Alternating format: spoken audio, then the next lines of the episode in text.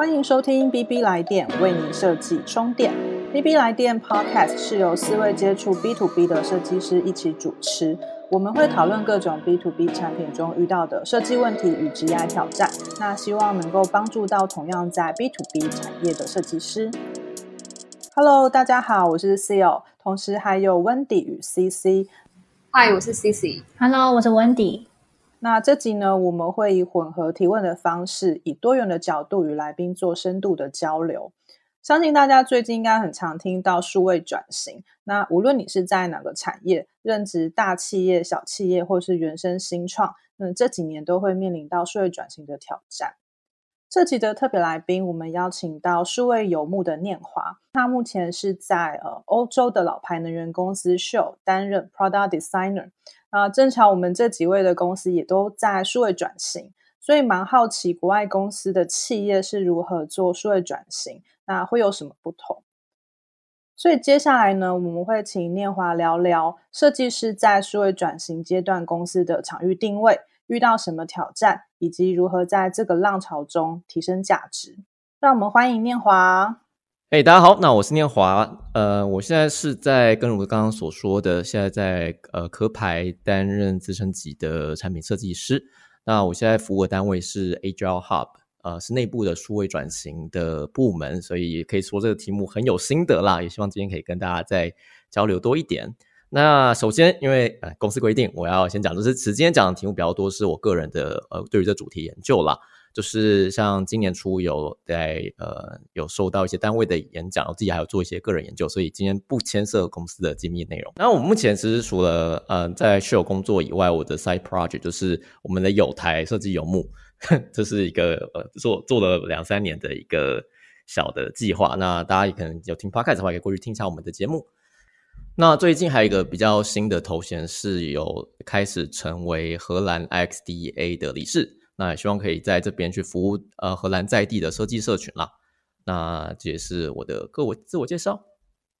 好哦，谢谢念华精彩的自我介绍。那在节目开场呢，我们有提到许多企业正在进行数位转型。那像我们公司目前也正经历这个阶段。嗯，我自己个人的观察到，呃，目前比较具体的转变是，例如呃导入协作工具，像是 Teams 跟 Figma。那另外是在系统的技术开发上，我们也会去做转型，还有在征才的部分，会征求蛮多外界相关经验的人协助公司做数位转型。不过每间企业似乎对于数位转型都会有不同的解读跟做法，所以这边也嗯想要请念华分享，在可排呃数位转型的定义是什么？那另外有哪些具体的项目呢？嗯。我觉得数位转型这个题目很大，那我们讲就一层一层往下讲。那从最上层就是，嗯，不是每位设计师都对于数位转型这个题目很熟，所以我还是要先来稍微讲一下，呃，我们这边定义的数位转型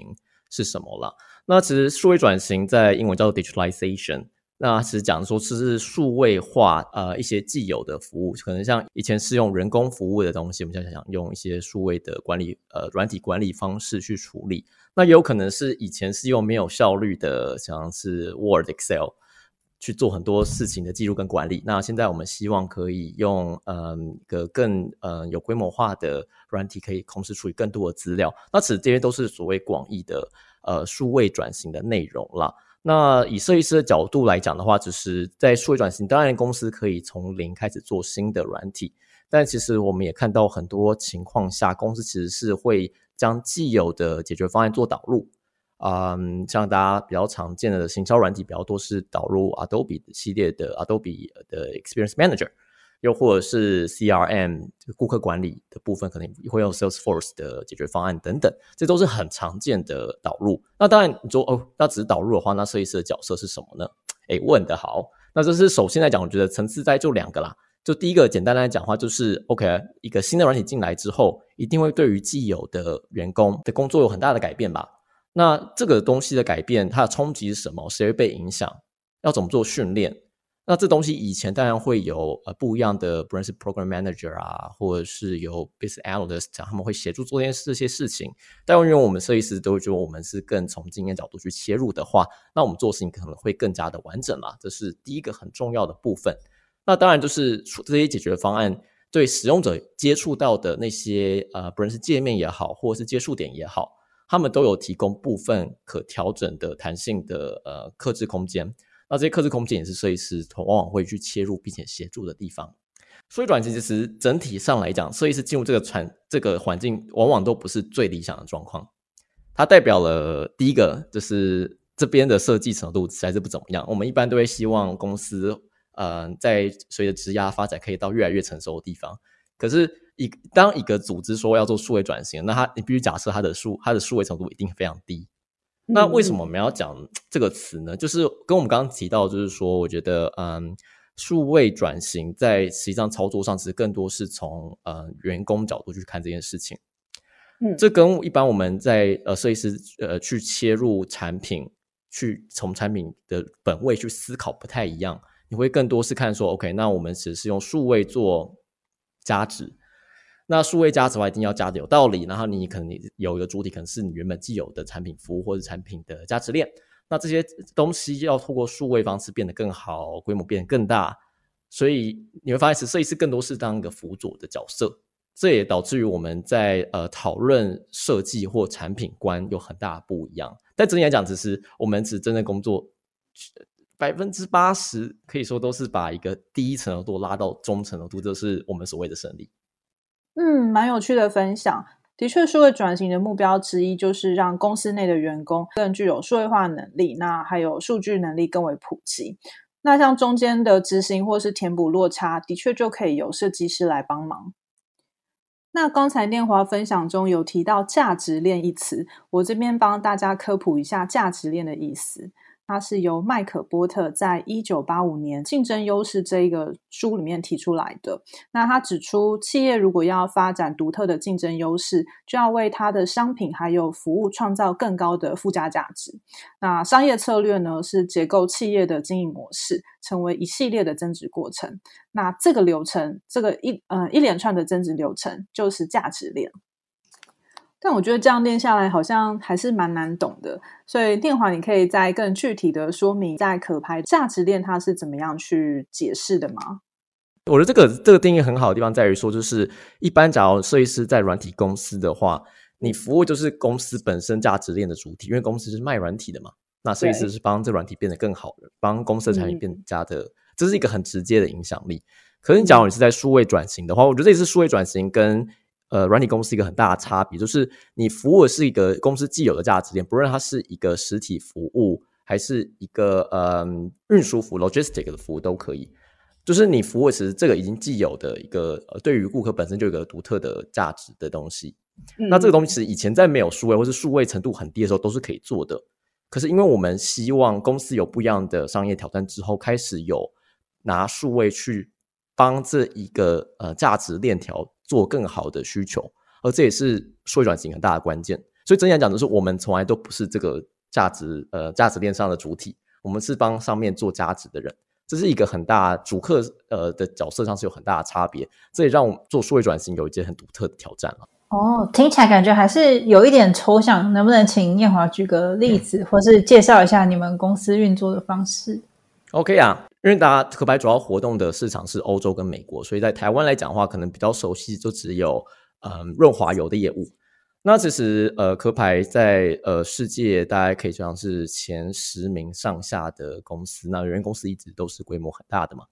那只是说在嗯几年前，在海牙法院有一个判决，影响了公司的很大的决策，就是嗯整个欧盟目前的规划是要在二零五零年达到 Net Zero。进碳排吗？那当然，这个东西是一个很大的门槛。可是以 Shell 来讲的话，大家这家公司在二零五零要达到这个目标，只是在呃法院判决认为说，公司做呃能源综合的努力并不够。那为了督促这家公司达到这个目标，所以有个很大的罚款跟一些呃一些监督的计划出现。那也因此，对于公司来讲，必须要找到呃碳排综合的方式。那只你看。以 Shell 来讲，它有一个很大的功能是，嗯，产能源，不论是天然气或石油，或者是它直接卖能源。那主要是呃，像加油站很常见嘛。那你看这几个业务很大问题就是说，它其实并没有嗯减碳的商业模式。它业务就是在卖炭的。那当然，对于 Shell 来讲，它是一家嗯，大部分时间是一个有获利的公司。那没有法没有呃外部的压力，它是没有必要改变的。那现在因为有这样子的法规跟社会压力，那当然 Shell 在荷兰的公众的形象其实是非常非常的错综复杂的。也因为这些条件，所以一家公司有必要必须要修改，所以公司开始朝向的做能源业务，就是卖电的这个服务。那卖电当然就可以说，我们可能改卖绿电啊，也可以卖。呃，那也可以卖传统能源，但有不一样的呃传统能源组合等等。那既有卖能源，其实开始让商业模式有卖绿色能源的空间。那也因此让这家公司之后，就算是维持嗯呃在市场的影响力的情况下，还是可以降低碳排，然后在二零五年可以达到碳排综合的一个目标了。这是公司呃做数位转型呃做能源转型跟数位转型很大的改变。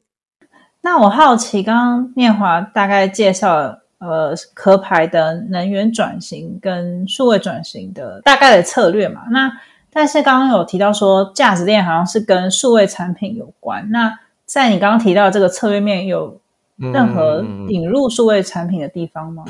That's a good point。我们以能源业务来讲的话，就是卖电这个这个服务其实原本都在的，那只是以前 Shell 在这边的呃市场占有率并不高。所以用过去的呃服务方式，不论是签约还是呃定价，还是计算用量、发 invoices，都是可以做的。用以前的比较人工、比较大方式都可以做。可是当公司说 OK，那我们要让能源业务在公司有一个很大的角色，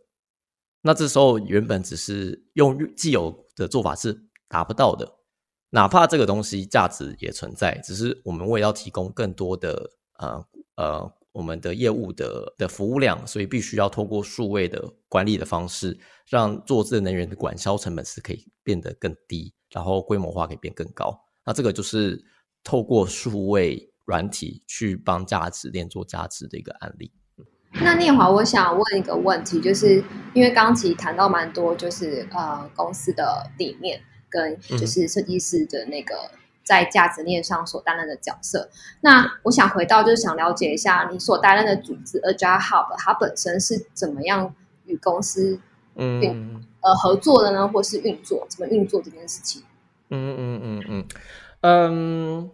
第一个就是嗯，数位转型对于能源业不是一个很常见，其实能源业我觉得也不觉得绝对不是做的很呃很前卫的一个产业了。所以数位转型概念还是对他们新，但这也不代表说公司在既有的业务里面并没有用到数位软体，不可能嘛？不论是呃产能源，一定有一些软体去帮做这件事情，或者是做分析的、做交易的，他们都有既有的工具。但问题其实都是说，嗯，一个跨国公司来讲的话，其实每一个国家因为法规，嗯。因为呃每个国家主权的考量，所以其实每一个大家做法都有一些不一样，不论是软体上使用啊，或是他们的交易限制等等等等等等，这是一个很复杂的问题，所以会变得很呃因地制宜，每个国家状况都不太相同，但这也导致于就是呃每一个组织要做到作业流程的标准化是件很困难的事情，因为每个国家的软体啊、工作流程啊、谁做什么事情啊都不一样。所以，假如是需要让这个的那呃业务变得更加规模化的话，这样肯定是不行的。因为这个关系，嗯，它除也不只是卖能源，就是很多业务也都有类似的规模化的呃挑战跟压力。所以，为了帮助这些业务单位啊能够把这事情做好，所以公司成立了一个叫 Agile Hub，就是做公司转型的，算是个加速器吧。那它的原本概念就是讲说，就是哦，当然你们能源业务可以去各自找外面的呃第三方啊去做公司的这些基础建设的搭置，可是也希望说，那我们可以把这些做解决方案的人也留在公司里面。但因为每个业务现在的成熟度都很低，所以要让每个业务单位直接去雇一一个团队，有 PM、有工程师、有设计师，这些不可能的事情。所以就做了一个 Agile Hub 作为一个中心提供服务的一个中央机构。所以，假如你身为一个业务单位，不论是产油做交易还是卖电的，那这些单位就可以去找 Agile Hub 说：“哎，我们有怎样怎样的计划，我们想要请你们这个呃拉一个团队出来帮我们把这个专案做起来。所以啊，整个组织来讲，长远计划当然是希望说，随着这些业务单位他们内部的产品程度越来越高，他们自己开始有动机去组织自己的产品团队。那最终，其实我们看到比较常见，就是这个中心单位 HR Hub 的人就会被拉到呃业务单位去，那最后 HR Hub 就会再去找新的 team 去做新的业务单位的专案，这样子。所以，这样是一个内部顾问的组织吧？哎，那你刚才提到 HR Hub，那我蛮好奇，是它实际在设计跟产出的流程是什么？那它实际上是很敏捷的吗？嗯，我觉得，我想下最后可以讲到什么程度啊？就是基本上，我觉得它都是一半的外部单位。那当然，就是以 HR Hub 来讲，就是说，呃，为了公司这些数位转型专案，必须要有设定出一个呃比较可复制，然后的一个呃工作流程。那不论是初期要先确认说，OK，那个专案要什么程度。当然，每个业务单位找我们的时候，都已经有一些他们已经知道性，或是其实我刚刚讲类似，我不然我就不要讲 HR Hub，就是类似的经营方式。一般他们会有一个叫做呃呃一个呃 Opportunity Funnel 的一个流程啦。那初期的话，就是说，就是让业务单位找这样子创新单位的时候，他们会先去去做一个检核，就是说，OK，那肯定业务单位想要做这件事情的时候，他们早都也做过很多研究了，他们内部有很多人。早都知道了什么事，所以第一件事情其实是要先把他们业务单位的所有人，把他们知道去把它整合在一起。所以比较常见的方式是会先做个 workshop，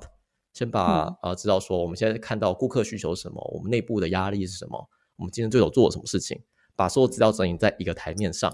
那一个比较重要的事情就是说，在这阶段我们可以整理说哪些资料，其实我们还不知道。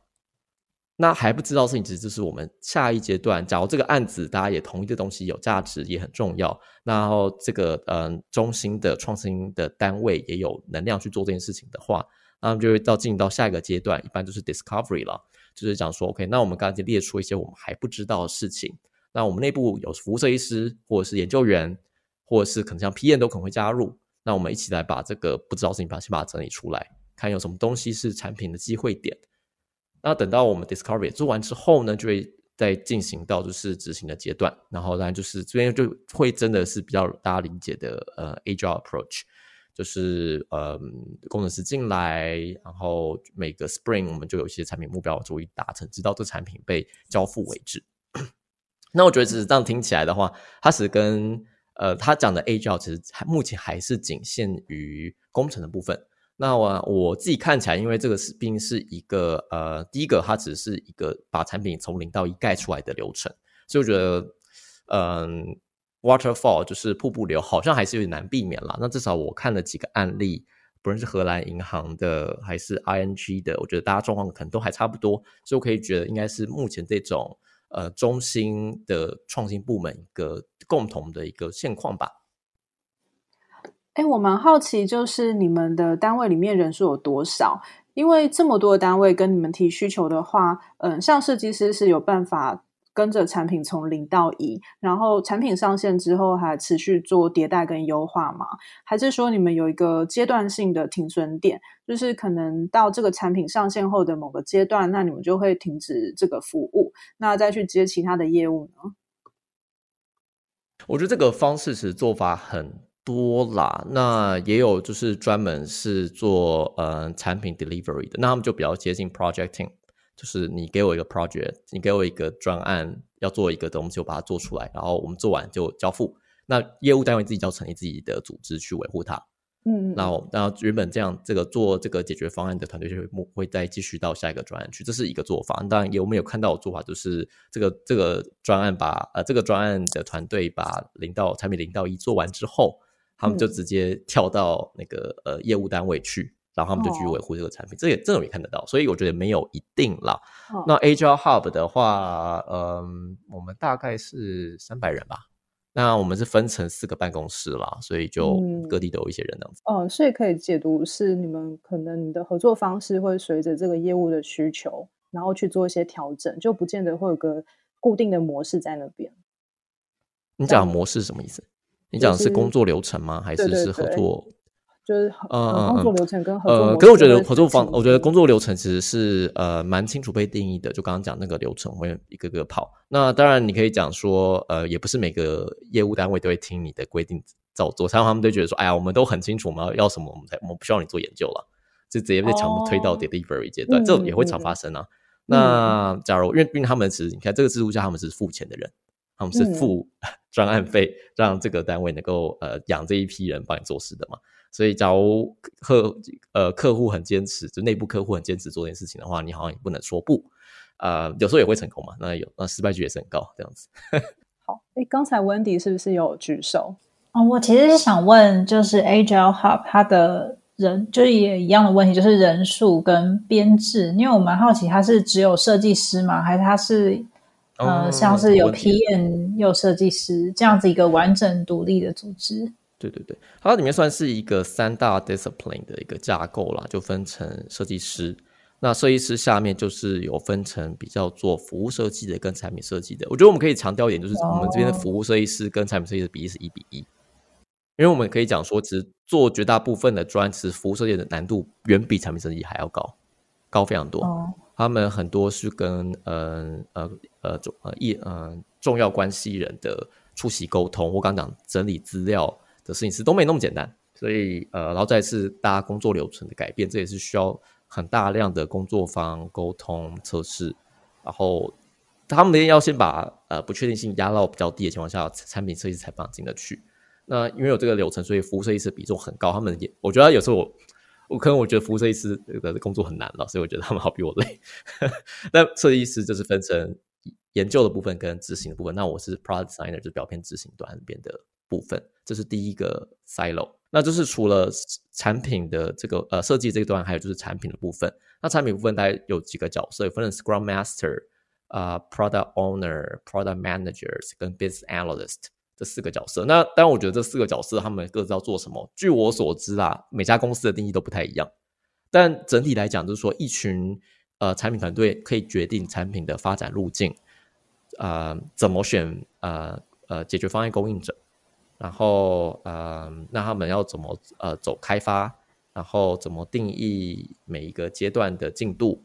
和状况等等等，就是我们常见的 product management 整体上会做的事情。他们有不一样角色去执行这件事。那再就是工程，工程比较好理解嘛，就是分成呃呃呃 tech lead，然后也有分下面的前端工程师跟后端工程师等等。那整个 Agile Hub 就是实是确保三个 discipline 算是齐头并进吧。然后在每个专案里面，可以把自己的角色承担好。嗯嗯，了解，这样听起来蛮豪华的阵容。因为我之前有待过顾问类型的公司，嗯，然后我们公司编制可能就没有办法有一个像是服务设计师这样子的角色，就专职的角色去专门去确认你呃这个产品团队跟服务客户之间的一些。比较像流程部分的界定，因为我之前想象的服务设计师比较偏实体空间的规划，就是动线流程等等。嗯嗯嗯。那如果是软体或是一些我不太知道该怎么描述的部分，听起来是刚刚念华讲有点像是就是由服务设计师去包了这样，感觉是这样。我觉得服务设计师是一个有趣的概念。我觉得的确在这份工作，我跟服务设计师的互动。呃，高很多。但是我以前只是硕士班，我也是学类似的，所以我觉得沟通没那么难。但他们做事情，我觉得还是不太一样。那服务设计，当然游牧我们前阵刚 cover 服务设计这个题目嘛。那整体来讲，我觉得服务设计还是要讲，再稍微再介绍一下。你要工商一下吗？呃，也没什么好工，也也不用工商，因为我们之之后还会有一集蛮好，我们有请那个台湾呃。Five percent design action 的 founder Kevin，然后呃，他其实我们上次有录一集是介绍服务设计的，那是之后还有一集是我问他，呃，我遇到的，还有我跟新雅遇到的问题，那集会更加深入，但我们可能在呃这一集发布后的几个月后才再把那集释出来，嗯，是个存档。那那集我觉得蛮精彩的，就是讲说其实服务设计其实更多是一个协助嗯创新发生的一个角色。嗯，你可以想说，就是嗯，你要让创新发生，于在这样子传统产业里面，其实有很大阻力的。就是说，嗯，当一件事情要做的时候，一定是上面有一个压力嘛，不论是这个压力可以是呃内部和外部的，外部可能竞争压力，上部可能就是新的领导阶层来有个新的愿景想要达成。那无论是什么，就是会有一个执行的压力。那这执行压力下来之后呢？下面人一个第一个问题就是说，那这个东西变成产品是什么意思？很大时候，当然这是东西是呃来自于外部的。其实我觉得数位转型很大的比例是来自于外部压力。那其实你那你就有一个清楚的目标喽，那就那你当然就知道说，我只是这个做的是因为很明显是回应某些竞争对手的呃的什么作为。那当然这一阶段的话，假如是这个就相对简单，就是那他们就会先把呃 OK，那别人是做这件事情，但我们也不能照抄吧，因为我们有我们的我们刚刚讲价值链嘛，我们一定有些部分。可能是在服务上比较厉害，顾客关系信任度比较好吗？还是我们的能源的购入价格比较低呢？还是什么怎么样？就是每家公司有竞争力都有它的强项。那我们一定是扬呃扬善引恶嘛，就是如何去强调我们的这个价值链上的优势，如果把我们的劣势把它抵消掉。那就是说做这个专案的时候要怎么？那我们这个目标对于这个价值链上的这些好坏的东西，我们要怎么去做影响？所以这里很多是沟通的事情啊，就是。呃，目标是说要做到二零五二二零五零年碳排呃综合。OK，那我们要怎么做？然后这个东西其实你看每个业务单位的看法不一样啊。然后呃，那他们想要做的改变不一样的情况下，对于我们这种改协助他们让改变发生人，那他们那我们也会不知道听谁话好啊。所以嗯，服务设计师很早期就是在做撮合，撮合大家的想法之后，确确保大家的。呃，概念是在同一个呃，我们叫 on the same page，大家都是有个呃明显共识，说我们大家要做哪些哪些事情。那就算是这 high high level 上面，我们知道说这些事情我们要做，可是也不代表我们实际上产品呃执行或者这哪哪些产品哪些功能是比较重要，这一样不见得那么清楚啊。所以很多的沟通，很多的呃呃确认，然后很多共创是需要在服务设计早期就要先做的。我觉得这一块还蛮有趣的，因为我以为像在撮合或者是嗯跟各个部门的利害关系人去沟通这件事情，会是落在 product manager 身上。但是刚刚念华提到的是，就你们公司是由服务设计师在在做这件事情。嗯，对，嗯，我觉得只在这早期其实是服务设计师加上 PM 去协作。那服务设那其实我我认为服务设计师比较多是在这阶段是做苦力。苦力的意思就是说，那 OK，那会议你要做出一个有效会议，会议室是要被设计的吧？嗯，难道就是说，呃，我举得一个常见的例子，就是呃呃，在专案开始的时候，要如何去确保呃内部顾客跟专案执行团队是呃是不断的对齐的？难道你每个礼拜开一次会就会对齐吗？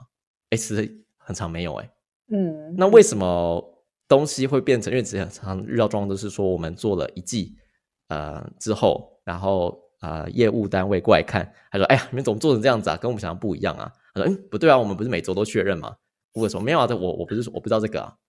这也常见吧？就是怎么做一半，然后顾客呃呃内部顾客发现这不是我要的，然后这个专案就团就不见了，然后再重新组成一次，找一个新的团队，还没有新的目标，然后再重重新做一次，这样子不太对嘛？这一定是有东西漏掉的。可是如何做到有效的沟通？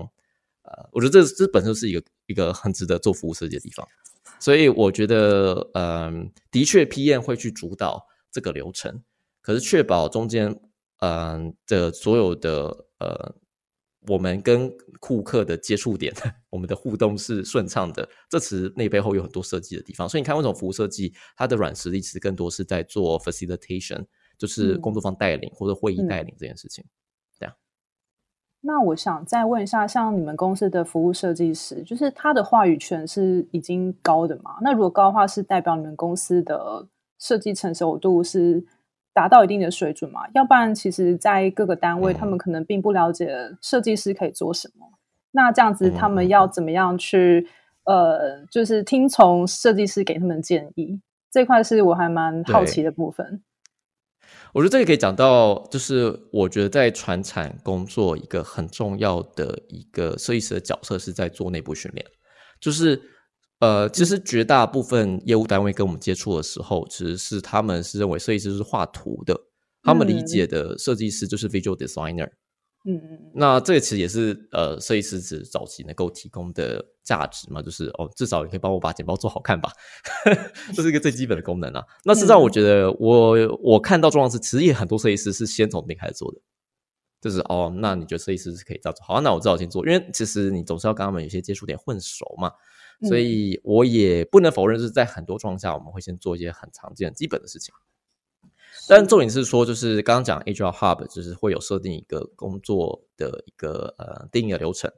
所以呃，我们也很多角色是要跟他们借由我们一起做的专，跟他们讲说设计师理想上的角色是什么。那在中间过程中，呃，我觉得设计师只是要保持弹性的啦，就是找到这专案有哪一个空缺，就可以补进去。假如在呃内部工程团队。跟产品团队的沟通是不顺畅的，设计师这是设计师很常会切入的角色嘛？又或者是说业务单位跟产品端有呃沟通问题，那这是服务设计很常会切入的部分。又或者说这产品要呃 go to market 要上线了，那这东西跟终端使用者的沟通，这也很多是设计师会切入的。所以设计师如何保持呃柔软的身段，好在中间找到可以去把这东西落地、把它处理好方式，这在设计师我觉得我们真的最常见的核心角度。还是是第一个是从终端使用者的使用体验，还有另外一部分是从呃我们内部的顾客，就是内部的雇员，他们使用跟这个产品互动的体验，这两个角度去切入，我觉得还是我们的核心的能力啦，或是我们大部分做事情都是以回呼应这两个端点的需求为主，所以也因此不会跟 PM 有很大的打架，因为他们当然会有更多是从业务端的角度啊。或是从呃产品开发的角度去看这件事情，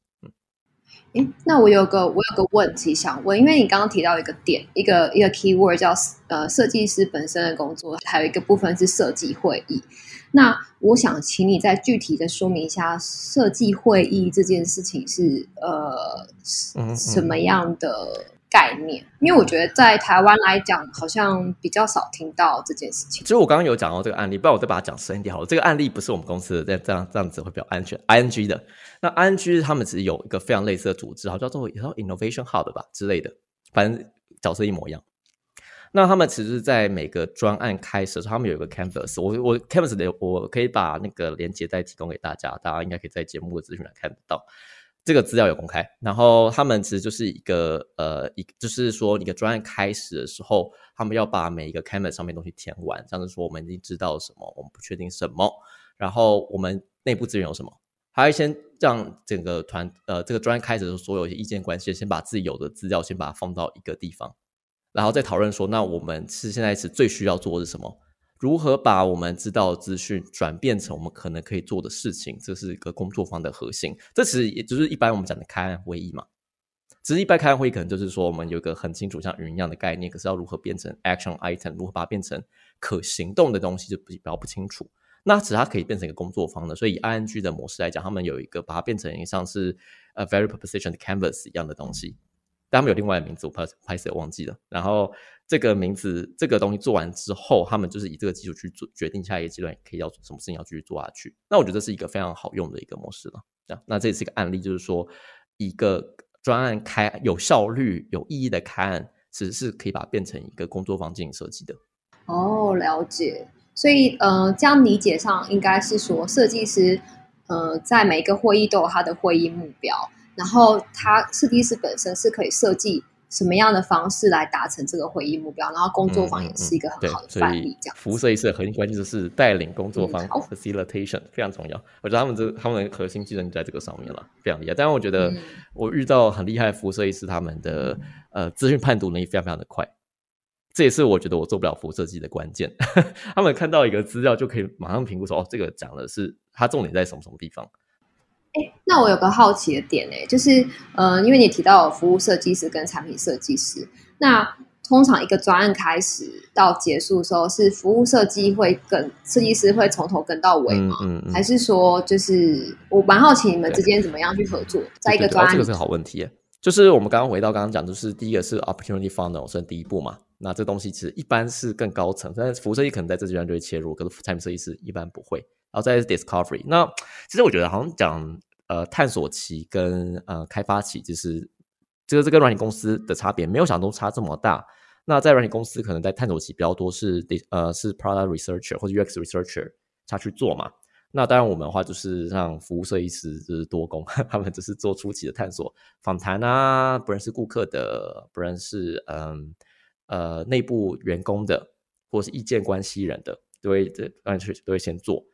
那设计师一般都是在旁边做一个旁听的角色。那或者是比较常见，就是说为了让我们的沟通变得更加的呃有效，所以可能他就是经常会先做一些早期的草模。草模可能就是让大家可以操作，以至于，但重点也不是说这草模做好或坏，而是借由大家操作这件事情之后，想起来他们说，哦，这是我做这件事情的时候是背后有一些需求这样子，这也是很常见，就是把大家的呃内心想法挖出来的一个小工具了。啊，prototype 非常常见。那 discovery 会在呃约末呃研究员把这东西做出来变成报告之后，然后这边会呃传递给 product team。这东西一般会影响他们的 product roadmap，就是说我们 OK，我们现在知道说，就是大家有呃有某一个产品需求，那我们这东西是不是有必要把这东西的开发的呃的顺序往前提？因为它对于业务单位的意义也比较大。所以我们先做了，可以大家觉得，哦，这个产品的价值感觉已经被底已经被呃执行的出来。所以当然对于呃对内部呃顾客交代是比较方便了。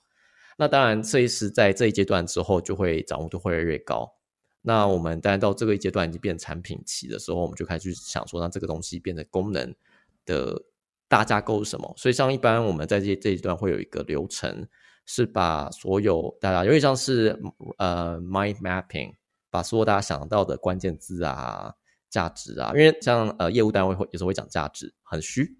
但 P M 可能会讲功能很实。可是我们可能会比较知道使用者想要做什么，就把所有人想到你把把它整理在一个板子上，然后这其实一般我们就变成之后变成那个 user mental model 一个很重要的来源了。我觉得是一个很有趣的模式。然后到等到这边有基础资料之后，其实我们可以开始去做呃呃共识的确认，就说 OK，那我们已经知道了，就是这个专案的大功能、大架构。那我们要啊，这东西对于我们之后开发之后会开始准备说，那我们 design ticket 应该长什么样子？有哪些大的呃大的 epic 需要写？然后那我们下面有哪些功能需要做？那我们预估的呃时程跟工工团队也要去确认说，我们一般是希望 side by side design and development。就是不要设计师做太快，工程师做很慢，而是说就是呃，设计师大概是找工程师带两个 sprint 把设计做完，然后我们同时也把呃需要做内部的审核，像这专里面就是等于是边做功能有一个功能做完，我们就先去做走审核流程。那这审核流程是谁要加入呢？这一次也是一个需要再处理就确认的事情，就是呃，难道是我们内部的 PNPO 审就可以了吗？不太可能，有时候其实大部分是业务单位自己要去看。那业务单位其实也不会只是对口看呐，他们内部自己有自己的审核流程哦。所以初期，假如这东西没被压好的话，后面就容易出问题。所以你看，其实我们在呃，在产产品执行期也是很多流程事情要去处理，要去确认。尤其是设计，因为是设计，其实就是一个大家最早看到产品结果可能样貌的一个呃一个很重要的阶段嘛。所以你没有把这样子的阶段的确认工作做好的话，就很难在后期让工程师的流程开发顺呃开发顺畅度能够做好。那当然就是那服务设计师在后期做什么事情，其实他们到这时候就会变得越来越接近呃 UX researcher，就是他们其实可能会在中呃产品呃中中期设计中期之后会开始进来做验证，这不论是做使用者验证还是做呃呃重要呃重要关系人的验证，都是可能会发生的这样，所以他们还是会有这样的角色出现。那当然后期要做追踪，这当然就是看产品团队的。呃的的设定，当然这也是服务设计师是会切入做的事情。但是像验证成效就透过什么样的方式做？你说后后面怎么做评估吗？就是呃，对于呃内部的创新部门，我我们目前的 KPI 定的是呃呃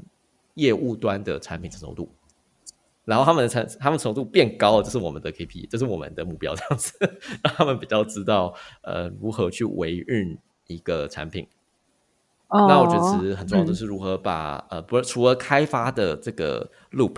就是开发的循环做出来以外，那对于设计端我们比较重视就是如何去产生顾客意见，呃，不断不断去接收回应调整的这个 loop，这是我们呃设计端主要去顾的呃 KPI。那当然就是说，那这个团队本身对于顾客的理解程度，对于内部的呃。业务端的沟通能力等等，这都是呃很综合下来的呃成呃产品成熟度的评估了。那我们成我们的成功就来自于看到顾客把这东西的程度提高。好的，关于数位转型可以聊的真的非常的多。那其实透过这样的交流来知道其他公司如何做数位转型，也真的蛮有意思的。念华跟我们分享了 Shell 的转型策略，那他也提到了为了数位转型，公司还特别成立了 Agile Hub 来协助其他单位加速转型。那另外呢，在他们公司，服务设计师也占了一个重要的角色，还随着产品的 life cycle 有着职责上的转换。那下集呢，我们将会更深入的来聊聊关于念华在大企业工作的实战分享，遇到什么挑战，还有如何提升设计师的价值。那我们下集见喽，拜拜。